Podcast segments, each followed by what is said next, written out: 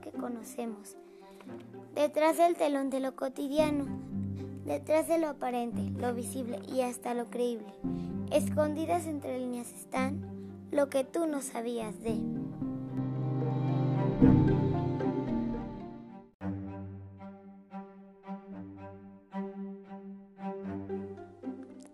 Hola, quisiera contarles mi historia y algunos datos curiosos para ver si adivinan quién soy. Mexicano de nacimiento en el año de 1765. Nací en una ciudad del Bajío, de padre carpintero mestizo y madre criolla. Estudié los primeros años de mi vida con mi abuelo paterno para después prepararme como sacerdote graduándome en 1795 y ejerciendo como cura hasta 1810. Posteriormente fui comisionado como jefe insurgente en el sur de México y encargado de tomar los ranchos y ciudades más importantes, así como también de la comunicación entre los puertos de Manila y Filipinas. La encomienda más importante que tuve fue ocupar el puerto de Acapulco ya que era estratégico para la comunicación de la Nueva España. Fui un gran estratega militar, convirtiéndome en el principal enemigo del ejército realista. Organicé el Congreso de Anáhuac en donde presenté un documento titulado Sentimientos de la Nación, del cual surge la primera constitución de México y que posteriormente muchos países tomaron como referencia para crear sus propias leyes.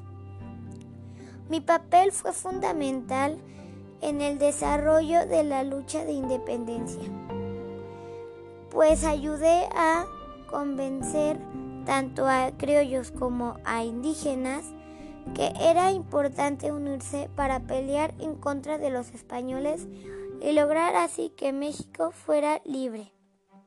Mi amiga Leona Vicario me ayudó a comprar una imprenta en donde se imprimió el primer periódico insurgente. Estoy seguro que sí me conoces no solo porque has escuchado hablar de mí y tu maestra te ha platicado quién soy en tus clases de historia, sino porque muchas calles, ciudades, estadios y hasta el avión presidencial y un satélite tiene mi nombre o apellido. Me has visto incluso en billetes y monedas. Todo esto lo han hecho en agradecimiento a mi aportación para lograr el México en el que ahora tú vives. Te daré una última pista.